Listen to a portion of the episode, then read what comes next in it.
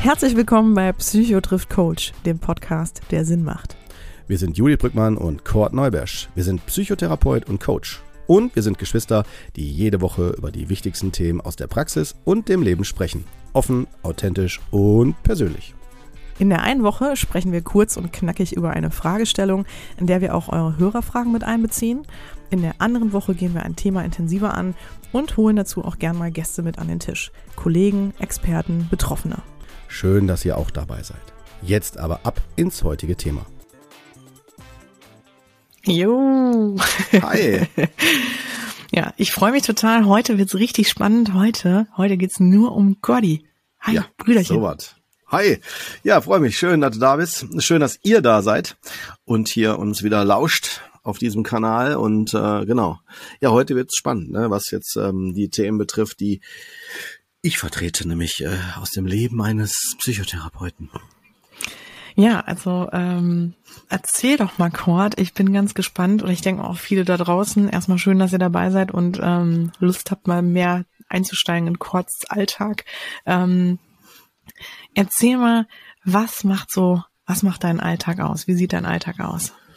Ja, also ähm, ich bin ja Psychotherapeut oder vielleicht erstmal noch zu wissen, ähm, vom Hintergrund her Diplompsychologe, habe also den Weg der Psychologie gewählt und ähm, nicht den Weg des Arztes. Also ich bin kein Psychiater, kein ähm, ausgebildeter bis zum Schluss Mediziner. Ich habe zwar Medizin studiert, aber das war ein aktives Semester wo ich die Grundlagen kennengelernt habe und dann ja entschieden habe, das ist nichts für mich. Ähm, und genau, und dann habe ich ja Psychologie gemacht und bin dann danach in die Ausbildung zum psychologischen Psychotherapeuten. Und das bin ich jetzt. Psychologischer Psychotherapeut in eigener Praxisfunktion mit Kassensitz, heißt also mit einer Krankenkassenkarte kann man zu mir kommen, wenn man gesetzlich versichert ist. Und vielleicht nochmal für die Hörer, ähm, die es noch nicht wissen, die ähm, im Moment, Stand äh, November 2021, sind die Kassenpatienten die neuen Privatpatienten.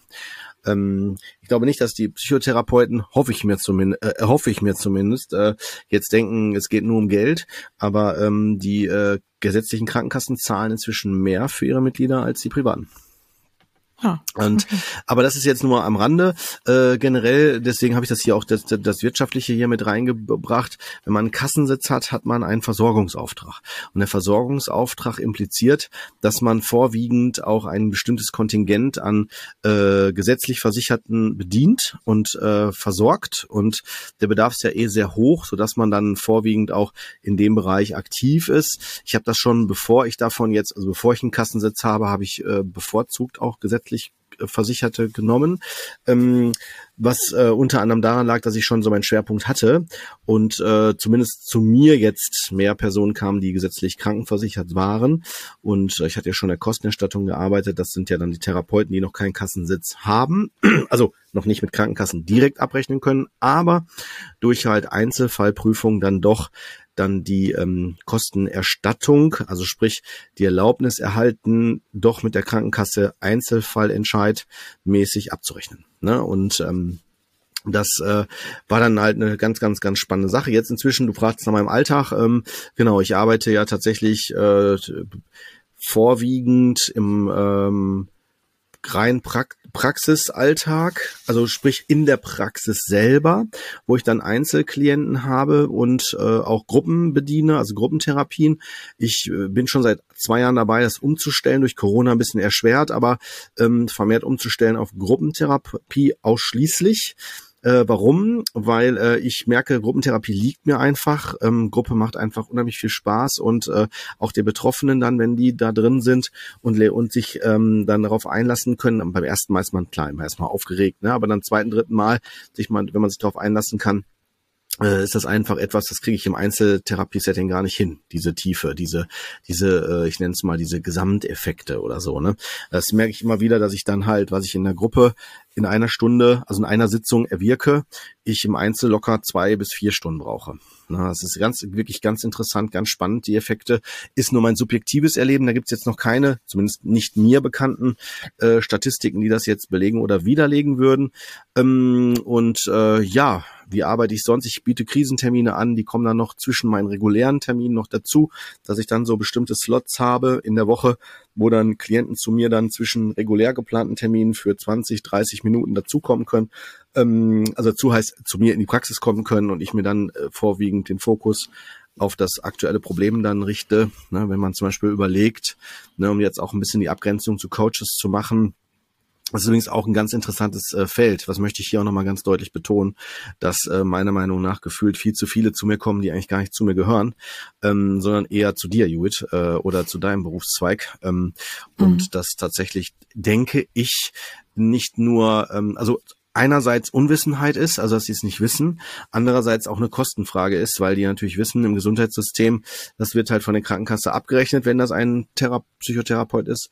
Ähm, und und äh, ja, und deswegen möchte ich hier auch nochmal eine Lanze brechen dafür, dass halt ähm, Psychotherapeuten den Schwerpunkt darauf haben, dass äh, man guckt, inwieweit liegt hier eine äh, Diagnose vor, wenn man jetzt mit den Krankenkassen zusammenarbeitet. Sprich, sind die Symptome und, und auch spezifische Symptome in einem gewissen, in einer gewissen zeitlichen und örtlichen Qualität vorhanden, dass sie eine Diagnose hier jetzt bedingen, dass man sagen kann, das liegt jetzt hier vor. Das ist jetzt äh, zumindest die Sicht der, der Krankenkassen. Und ähm, wenn ja, dann kann man diese Diagnose stellen und damit auch einen Antrag stellen und dann ist die inhaltliche Ausrichtung ganz, ähm, ja, kann man schon sagen, überwiegend ähm, ähm, ja so äh, ich wollte schon sagen modulorientiert, das ist aber nicht ganz richtig, sondern man kann schon sagen, es ist so verfahrensorientiert. Also ich zum Beispiel habe ja meine Schwerpunkte ähm, in der Ausbildung zum psychologischen Psychotherapeuten, habe ich meinen meinen Schwerpunkt in der Verhaltenstherapie gehabt mhm. und habe dann in den weiteren äh, zusätzlichen weit ergänzenden Ausbildungen und Fortbildungen dann in verschiedene Bereiche reingeschaut und äh, mich dann halt von der Verhaltenstherapie klassisch entfernt. Aber was den Versorgungsauftrag betrifft, ähm, bewege ich mich immer in der Rubrik der Verhaltenstherapie. Therapie. Also sprich, man guckt dann symptomatisch hin, was ist jetzt gerade vorwiegend das Symptom, weil welche Faktoren halten diese Symptomatik aufrecht und was muss ich tun, damit diese Symptomatik sich verändert, also weniger wird. Ne? Mhm. Das ist so die Idee. Zum Beispiel Fahrstuhlangst, Panikattacken oder äh, ne, dass man zum Beispiel nicht mehr Auto fahren kann, weil man da auch Ängste hat oder Depressionen oder ne, dass man halt bei solchen, sagen wir, eher klassischen ähm, Bildern, an die man denkt, wenn man an Psychotherapie denkt, dass man da dann die Person individuell abholt und schaut auch Höhenangst, Spinnenangst, sowas alles gezählt dazu und dann dafür sorgt, dass die halt dann nach äh, so und so viel Stunden ähm, dann dieses diese Symptomatik nicht mehr haben. Also im Idealfall gar nicht mehr oder in einer Qualität, wo sie lernen können, damit total umzugehen und wieder eine, eine Grundqualität, Lebensqualität erreichen. Ich würde mhm. behaupten, dass das in den meisten Fällen äh, auch, auch klappt. Ne? Und mhm. wenn nicht, wenn nicht, muss man tatsächlich sich fragen, das ist häufig der Fall, ähm, liegt am Therapeuten? Kommen wir gleich noch zu. Was macht einen guten Therapeuten ja auch aus? Ne? Hatten wir auch schon mal eine Folge zu, aber dass ich das nochmal kurz in dem Kontext hier nochmal mit einpflege und ähm, gleichzeitig aber auch die Frage, ähm, äh, bin ich bereit, das zu verändern. Ich nehme mal gern, das war mal eine Visiten, so, so eine Karte, die ich an der Wand hatte, habe ich ja auch schon mal erzählt. Dieses, wenn das die Lösung ist, will ich mein Problem zurück. Also dass man auch nicht bereit ja, genau. ist, was, was, was, was, was loszulassen. Ne? Das ist tatsächlich, das erlebe ich auch häufiger. Und äh, dann wird es auch ein Kampf. Ne? Und äh, für sowas bin ich auch in der Regel nicht zu haben. Also dann sage ich dann eher, okay, jetzt können wir gerade noch nicht die Thematik lösen. Dann müssen wir jetzt schauen, äh, wie gehen wir damit um, bis wir die lösen können. Ne? Mhm. Früher habe ich dann lange rumgeeiert. Ähm, ich heutzutage weiß ich, dass je nach Fall das ähm, Gefühlte im Kreis drehen, aber eine ganz wichtige Phase ist, also muss man natürlich gucken, wie viele Stunden man dafür benutzt, aber eine Phase ist, damit die Person in eine Erkenntnis, in eine gefühlte Erkenntnis kommen kann, damit sich was verändert. Mhm. Also, worauf will ich hinaus? Wenn eine Person zum Beispiel nicht sofort das umsetzen kann, was man vielleicht therapeutisch erarbeitet, heißt das nicht sofort scheitern oder so. So würde ich das sowieso auch nie werten. Aber dann äh, kann es, es kann zum Beispiel sein, dass ich ähm, für die Konfrontation mit Angstinhalten, wenn ich beim Therapeut mich den Dingen stellen will, ja, zum Beispiel, wenn ich mich noch nicht in den Supermarkt traue, weil ich da, da, da Sorge habe, ich kriege Panikattacken oder fall dann um, dass ich dann zumindest sage, okay, ich gehe vielleicht anfangs erstmal zu einer Uhrzeit hin, wo noch nicht so viel los los ist oder ich gehe mit jemand anders erstmal, also dass man es so gestuft macht. Ähm, und wenn ich merke, das traue ich mich noch nicht, das schaffe ich noch nicht, ich falle immer wieder zurück, dann ist das nicht automatisch ein Scheitern, sondern dann muss man eher schauen, was ist hier angemessen, wo ist eine angemessene Forderung. Und das ist ähm, das, äh, jetzt bin ich ja sehr tief in diese Thematik reingerutscht, ähm, mhm. so, so, so der, der Fokus in der Therapie. Also man schaut, was ist Doch, ich symptomatisch. Fand das gut. Ich fand das gut, weil das auch nochmal ja? ganz gut auf den Punkt gebracht hat, ja, so, ähm, ähm, was ja auch erfüllt sein muss oder wie es ja. halt dazu kommt, ne, dass du auch sagen kannst, und jetzt ist die Therapie erfolgreich gewesen, ne? Oder? Richtig, ganz genau, ja, genau, ganz genau. Also man macht das wirklich auch immer wieder zwischendurch so, man sagt so alle, ich habe das so für mich als Orientierung immer wieder im Kopf, alle fünf Sitzungen, fünf bis zehn Sitzungen, dass man da echt nochmal reingeht und guckt, sind wir noch auf dem Weg? Befinden wir uns wirklich auf der Zielgeraden hin zum ja. Therapieziel, dass man das erreicht? Weil es kann ja sein, dass das auch sich verändert. Also dann kommt jemand mit einer Thematik, äh, zum Beispiel irgendwie einer Angst, irgendwie äh, ja einkaufen zu gehen oder ähm, sich äh, alleine neuen neuen Situationen zu stellen, wie zum Beispiel äh, Auto zu fahren oder so, was man schon länger nicht mehr gemacht hat oder sich nicht getraut hat. Und dann deckt man nach nach einigen Stunden auf, das ist ein ganz anderes Problem hinter, ja, vielleicht eine mhm, Traumatisierung genau. oder ne, irgendwas. Also das solche Phänomene kann es geben, muss nicht. Nicht, dass man jetzt denkt, oh Gott, das ist jetzt hinter allen Fällen der Fall. Ne, ich habe zwar meine eigene Meinung dazu, aber ich bleibe jetzt absichtlich mal in einer allgemeinen Perspektive zu diesem Thema und ähm, dafür ist diese Zielaktualisierung da, um zu schauen, muss man das nochmal ein Stück weit auch anpassen. Ne? Also und Sehr vielleicht gut. auch, äh, woran mache ich denn fest, also woran merke ich, dass sich was verändert hat? Viele, also erlebe ich immer wieder im Praxisalltag, äh, kriegen das gar nicht so mit, dass sie sich schon verbessert haben. Also wenn ich dann rückmelde, mhm. Mensch, das trauen sich jetzt schon zu, ist ja super. Und dann sagen die so, wie ist doch voll normal. Und dann sage ich so, nee, ja. nee, nee, nee, das war am Anfang bei ihnen noch nicht möglich. Ne, so, das sind so auch so Dinge, die einem ja auch nochmal deutlich machen, ne, das, das, das muss sein. Und wenn ich dann irgendwann im, in, was heißt irgendwann, wenn ich dann in der Mitte, ich sag mal so orientiert die Mitte der Therapie sage, ja, wir müssen auch mal darüber sprechen, dass irgendwann noch zu Ende ist. Ne? Also wie machen wir das denn? Dann kriegen die mal ganz schnell kalte Füße. Wie? Nein, ich brauche sie ja noch, um Gottes Willen. Und dann sage ich so, nee, nee, wir reden ja auch nicht von heute, aber wie planen wir das denn? Ne? Und wie sieht das aus? Und dann gebe ich denen eine Orientierung. Und dann ist das schon so eine erste Konfrontation von dem Setting. Man mutet sich wieder selber komplett zu. Also man geht gedanklich ne, da so rein. Was ist denn mal, wenn ich dann, weil ich, ich kann ja jetzt schlecht äh, Leben lang die, die, die, die Person begleiten, das wäre auch totaler Quatsch und Blödsinn, weil es geht ja darum, die wieder in eine Eigenverantwortung oder selbst generell in so eine Qualität reinzubekommen, dass sie sich das zumuten, zutrauen können. Das ist ja, wenn man so will, die Kunst. Aber ich würde sagen, da unterscheiden wir uns beide nur in einem Aspekt, würde ich vermuten. Und ja. zwar dem, dass ich das anhand von Symptomen orientiert mache. Und ich würde mir wünschen, das ist jetzt ein Wunsch, tatsächlich auch äh, mal äh, generell so nach draußen an die an unsere Bevölkerung gerichtet, dass das also das wäre gar nicht so schlecht, dass man sich überlegt, ab wann müsste man sagen, so, ich habe fertig als Psychotherapeut, also was die Symptomgenerierung betrifft, und jetzt müsste jemand anders rein. Mhm. Ja. Also, ne, wenn notwendig. Also, äh, weil der Bedarf ist, ne, ich bin auf ein Freund davon, wie der Professor Margraf das so schön auf den Punkt gebracht hat. Kur haben wir auch eine Folge zu gemacht zur Angststörung. Kurz und knackig, also wirklich auf den Punkt da rein und nicht zu lange rum, rumeiern. Äh, ist ja auch so ein wichtiger Aspekt, der, der nicht zu unterschätzen ist. Ähm, ähm, und weil, weil es ist so das Problem, wenn man zu lange in so einem Setting drinne bleibt, dann ähm, wird das zu stark auf den Therapeuten fixiert. Jetzt müssen wir aber jetzt gerade meine Klienten, wenn die zuhören, könnten sich das fragen. Ähm, ich habe einen Schwerpunkt auf Traumatherapie. Traumatherapie ist nochmal eine ganz andere Hausnummer. Das muss ich fairerweise dazu sagen. Wenn ich mit dem Setting der Behandlung für Trauma komme, dann äh, ist das natürlich auch nochmal eine ganz andere, äh, ja, Ebene auf einer Beziehungskiste, also wie eine mhm. therapeutische äh, Beziehung ähm, notwendig wird oder aufgebaut werden muss und dann irgendwann in, die, in den Selbsterhalt zurückgehen soll, dass ich das alleine weitermache, da würde ich sagen, das hat einen längeren Prozess oder braucht einen längeren Prozess. Nicht immer, aber es gibt es halt. Vor allen Dingen, wenn so Traumatisierungen auch nochmal immer wieder sich wiederholen, wenn die Person mhm. noch nicht schafft, sich rauszuziehen. Da äh, muss man sagen, da kann sowas natürlich länger dauern, auch bei emotional instabiler Persönlichkeitsstörung, wenn die noch sehr aktiv ist, wo man selbstschädigend ist und dergleichen. Also massive Sachen, wo man auch überlegen muss, gehe ich jetzt nochmal in die Klinik, habe ich so starke Suizidgedanken. Also um mal Beispiele zu nennen, wo greift ein Therapeut, weil er dann mhm. wirklich auch im Symptomerleben sich bewegt und unterstützt während im Coaching-Bereich ihr ja auf diese Ressourcen zurückgreifen könnt, also diese äh, Selbsterhaltungskräfte, die dann äh, im Grunde genommen es möglich machen, dass sie diese Spannungen oder Belastungen aushalten. anders aushalten mit einer, ich nenne es mal, Grundstabilität, äh, um nicht zu stark in ein Symptom erleben reinzufallen oder zurückzufallen oder wie auch immer die Betroffenen das selber benennen würden. Ne? Mhm.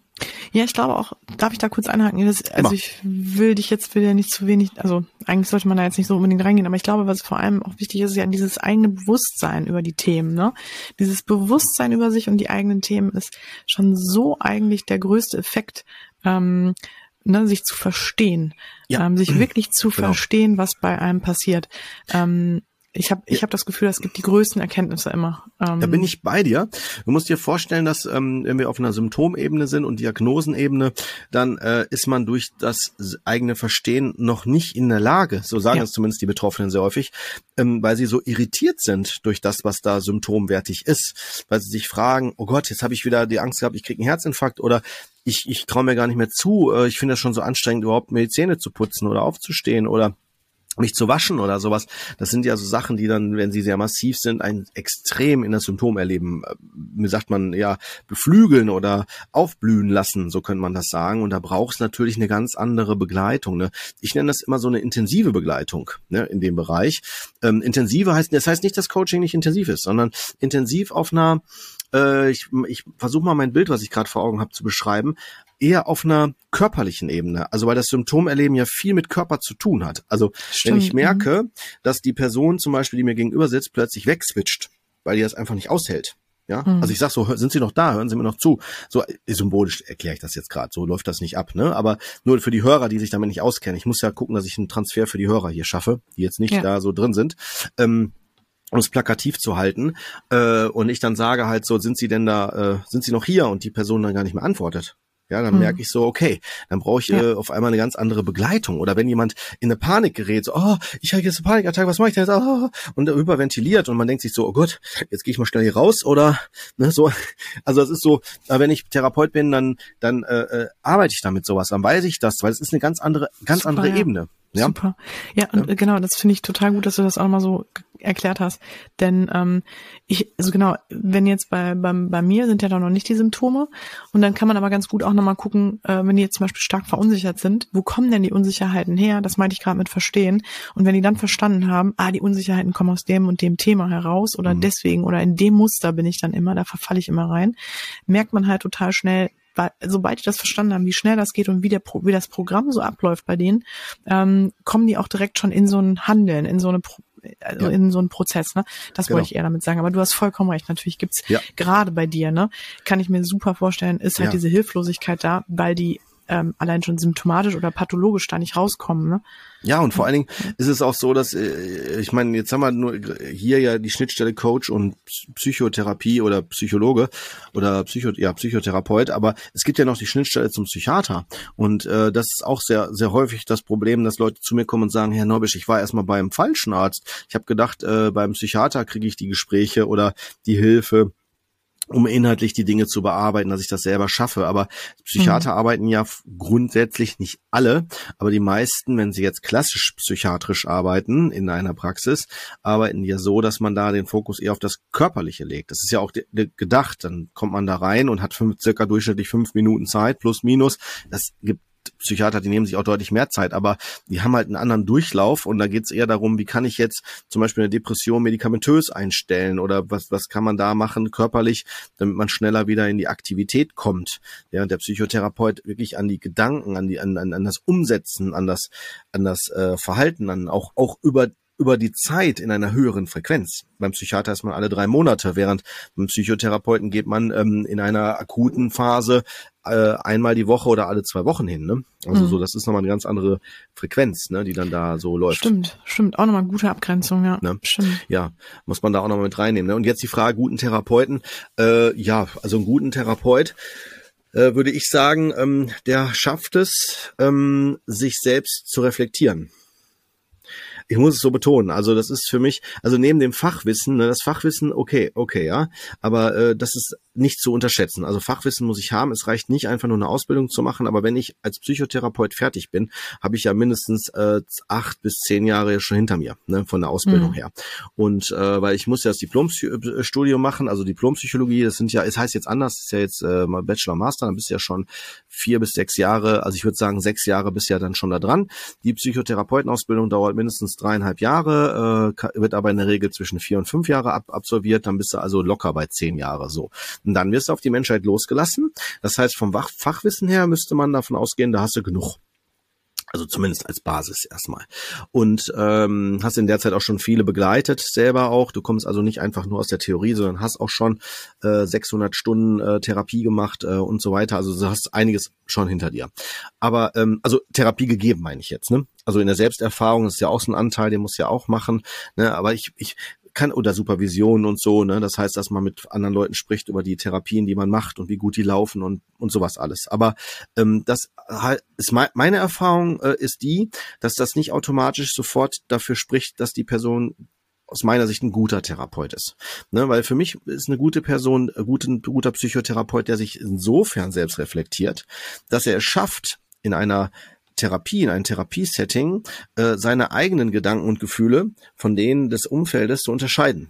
Also wenn zum Beispiel jemand kommt und sagt, ja Mensch, äh, Herr Neubersch, also wir haben jetzt heute äh, erst später gestartet, ne, warum haben wir nicht pünktlich gestartet, was ist denn da los, ne? Das geht ja gar nicht, ne? Jetzt kann ich den dann wenigstens länger machen oder so. Das ist nur so ein Beispiel. Da könnte ich jetzt natürlich sagen, wie, seien so froh, dass sie überhaupt einen Termin haben, andere müssen so lange warten oder so. Das wäre jetzt, wenn jemand so redet, dann wäre der für mich nicht reflektiert. Mhm, sehr gut. Sehr guter ja. Hinweis nochmal. Kurt, äh, ja. ne, genau, also reflektiert wäre für mich, ne, dass man dann sagt, so zum Beispiel so, ah, okay, finde ich total gut, dass sie da für sich sorgen. Das sage ich auch bei meinen Klienten auch dann immer so, ne, das ist ja gut. Meistens sage ich das ja schon auch im Vorfeld. Tut mir leid, dass wir heute später starten und so, weil ich in der Regel, wenn ich es schaffe, pünktlich auch starte. Ne, aber wenn nicht, dann, dann sage ich ihnen das dann auch, ne, sorry. Und dann hänge ich das in der Regel, wenn ich das kann, auch hinten dran, wenn es sein muss. Manchmal muss man es, manchmal nicht. Das kommt mal darauf an, wie die Sitzung ist, ne, weil eine Sitzung dauert ja circa 50 Minuten durchschnittlich. Es gibt halt in Extremphasen auch Therapiesitzungen, die gehen nur eine halbe Stunde, 25 Minuten bis 30 Minuten. Das ist vor allen Dingen dann, wenn die noch relativ belastet sind und allein der Gang zur Praxis ist schon zu, ist schon extrem viel. Also da zu warten im Wartebereich, dann noch sich reinzusetzen und dann äh, frage ich auch noch ja, was klar. oder oder ich eröffne einen Kontext, dann sind die schon so am Anschlag, dass dann schon irgendwann ist zu, ne, dicht, ne, das gibt's halt auch, ne, also da muss man dann schauen. Aber solche Möglichkeiten hat man. Mhm, ne? Mhm. Mhm.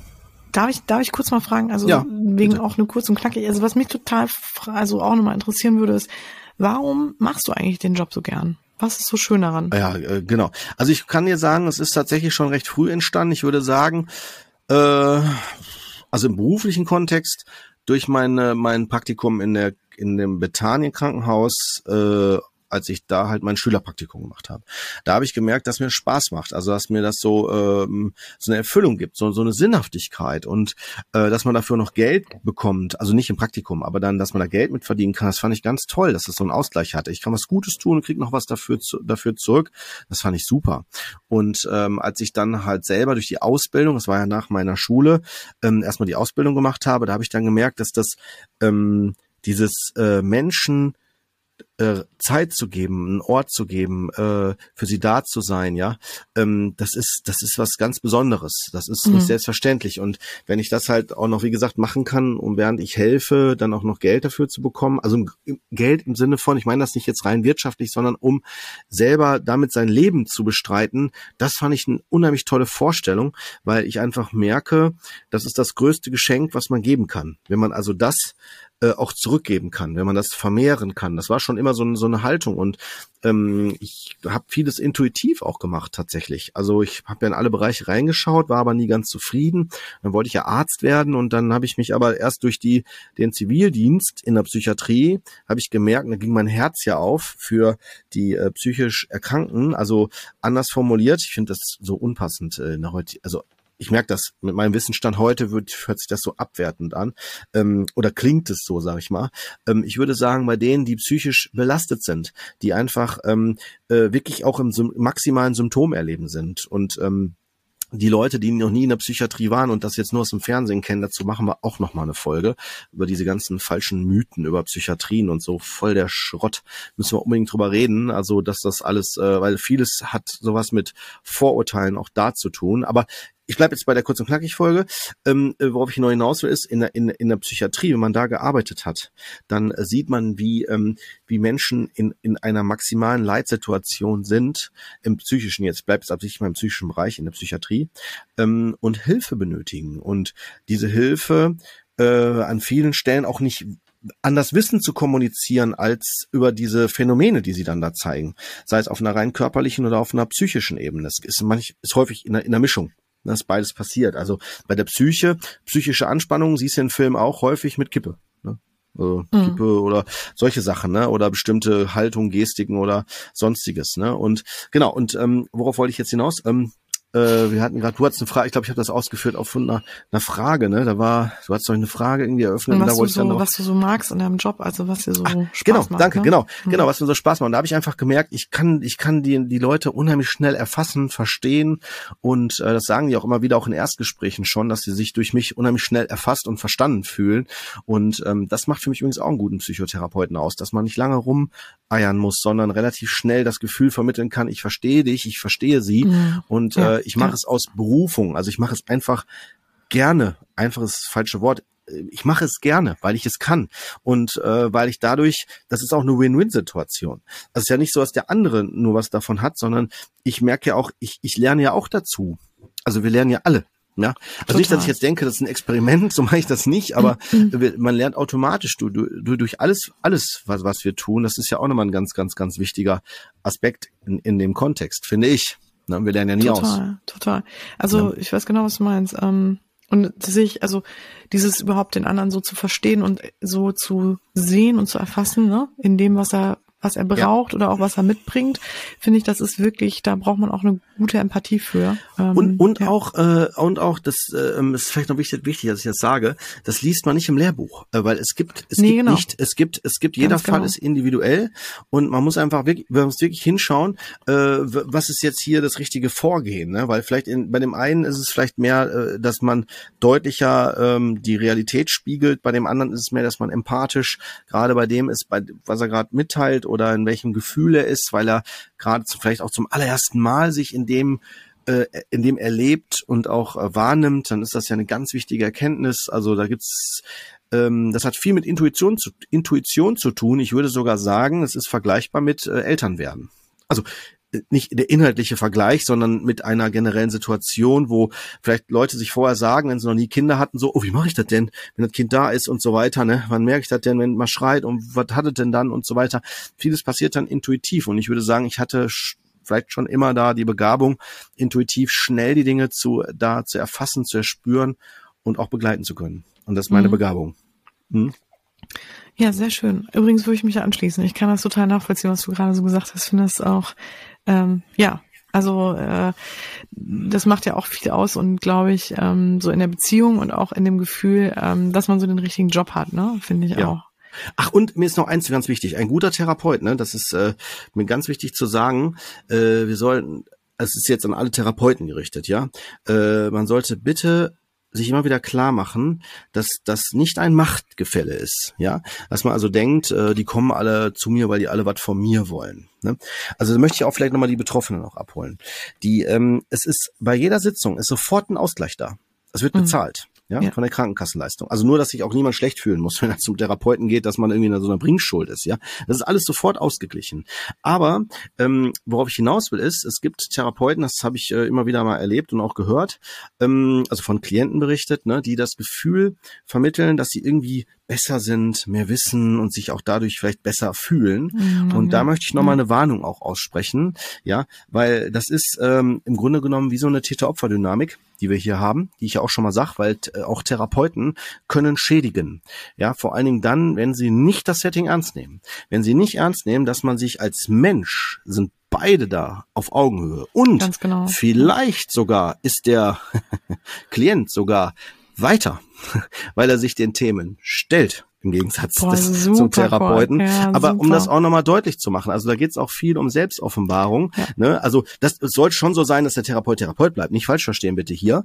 Ja, aber dass wir uns bitte nochmal ja, deutlich machen, da treffen sich zwei Menschen, ja, und mhm. die, die muss, muss schon klar sein, wer hier jetzt welche Aufgabe hat, ne, weil es gibt ja auch Therapeuten, die fangen dann an, über sich zu erzählen und dann erzählen die dann 50 Minuten über sich oder so und da, ha, uh, ne, also ja, wenn dann der Klient fragt so, ne, ist ja auch, kann ja auch, äh, ich will nicht zu so sehr ins Inhaltliche gehen, aber wenn der Klient sagt, wie geht's Ihnen denn, ne, dann, und vielleicht der, der Klient damit ausdrücken will, ich möchte jetzt gerade nicht über mich reden, ist gerade so unangenehm und der Therapeut vielleicht, ach, wissen Sie, letzte Woche und dann fängt man an geht zu direkt erzählen, rein, so, ne, genau. Weißt du, so. Ja, ja. das meine ich auch mit guten Therapeuten, dass man es erkennt und dann, aber nicht sagt, wir müssen jetzt über sie reden, Lampe, ne, sondern, sondern dass man dann da sagt, so, okay, auch, ich merke gerade, ja. ist vielleicht gerade unangenehm oder so, ne, vielleicht sollte man dann vielleicht uns heute mal anders der Sache nähern, also auch empathisch, wertschätzend, empathisch, genau. auf Augenhöhe. Sehr gut, dass du es nochmal angesprochen hast, Bruder Herz. Finde ich auch echt einen total guten Punkt. Finde ich einen ganz, ganz wichtigen Punkt und auch etwas, was man, ja, was man vielleicht nicht unbedingt auch immer so hört oder mitkriegt und ähm, ja, finde ich echt schön, dass du das mal so angesprochen hast. Ja, also für kurz und knackig, denke ich, ist das so gut inhaltlich, ich, äh, weil ich glaube, dass wir dazu mal eine extra Folge machen werden, wenn es vielleicht auch um die Frage geht, wie komme ich denn, das haben wir schon mal gehabt, wie komme ich an guten Psychotherapeuten, sondern aber mehr, wenn wir vielleicht nochmal auf das Strukturelle auch eingehen und vielleicht auch mal da gucken, das lasse ich auch nochmal sagen, ob wir da nicht sogar nochmal eine andere Fachperson hinzuholen, weil das ist tatsächlich ein Thema, was ich merke, ich glaube, da spreche ich jetzt vielen Hörern aus der Seele, äh, dass das, ich weiß nicht, wie das in deinem Bereich auch, du hast ja schon gesagt, halbes Jahr Wartezeit, ne? Aber äh, dass das ähm, wirklich zunimmt, dass die Versorgung nicht ideal ist. Also wir kriegen immer wieder regelmäßig auch Briefe zugeschickt, äh, dass wir doch, dass darum gebeten wird, dass wir auch die Versorgung weiter aktiv noch mehr unterstützen. Und ich kann nur sagen, also ich arbeite ja schon mehr als glaube ich der Durchschnitt. Und äh, ja, und äh, ich bin auch ein Therapeut, der jetzt nicht jemand hängen lässt oder so. Also gehöre auch zu denen, die auch mal Krisentermine auch mal hinten dranhängen, wenn es sein muss. Aber trotzdem ist ja hier die Frage, wie wie geht's weiter? Also wie geht's generell weiter mit der Struktur? Da kommen wir ja mal, das ist ein sehr spannennes Thema. Ich glaube, dass es vielleicht viele interessiert. Auf jeden Fall, auf jeden Fall. Finde ich ja. total gut. Und ähm, ja, deswegen, ich finde es auch schön, dass wir das jetzt echt äh, auch nochmal zusammen hier ein ne? bisschen näher, ähm, also auch nochmal deinen deinen Job nochmal ein bisschen besser hier mhm. ähm, skizziert haben. Danke dir auf jeden Fall für die Einblicke, Cordy. Gerne. Fand Gerne ich sehr spannend, sehr erkenntnisreich und mach weiter so, kann ich nur sagen. Ja, mach danke, danke, so. danke. Dito, Dito. danke, danke. Dann äh, euch allen noch einen ganz schönen Tag oder eine ja. schöne Woche und genau. wir hoffen, ihr seid nächstes Mal auch wieder dabei. Richtig. Alles Gute. Bis dann. Ciao. Ciao.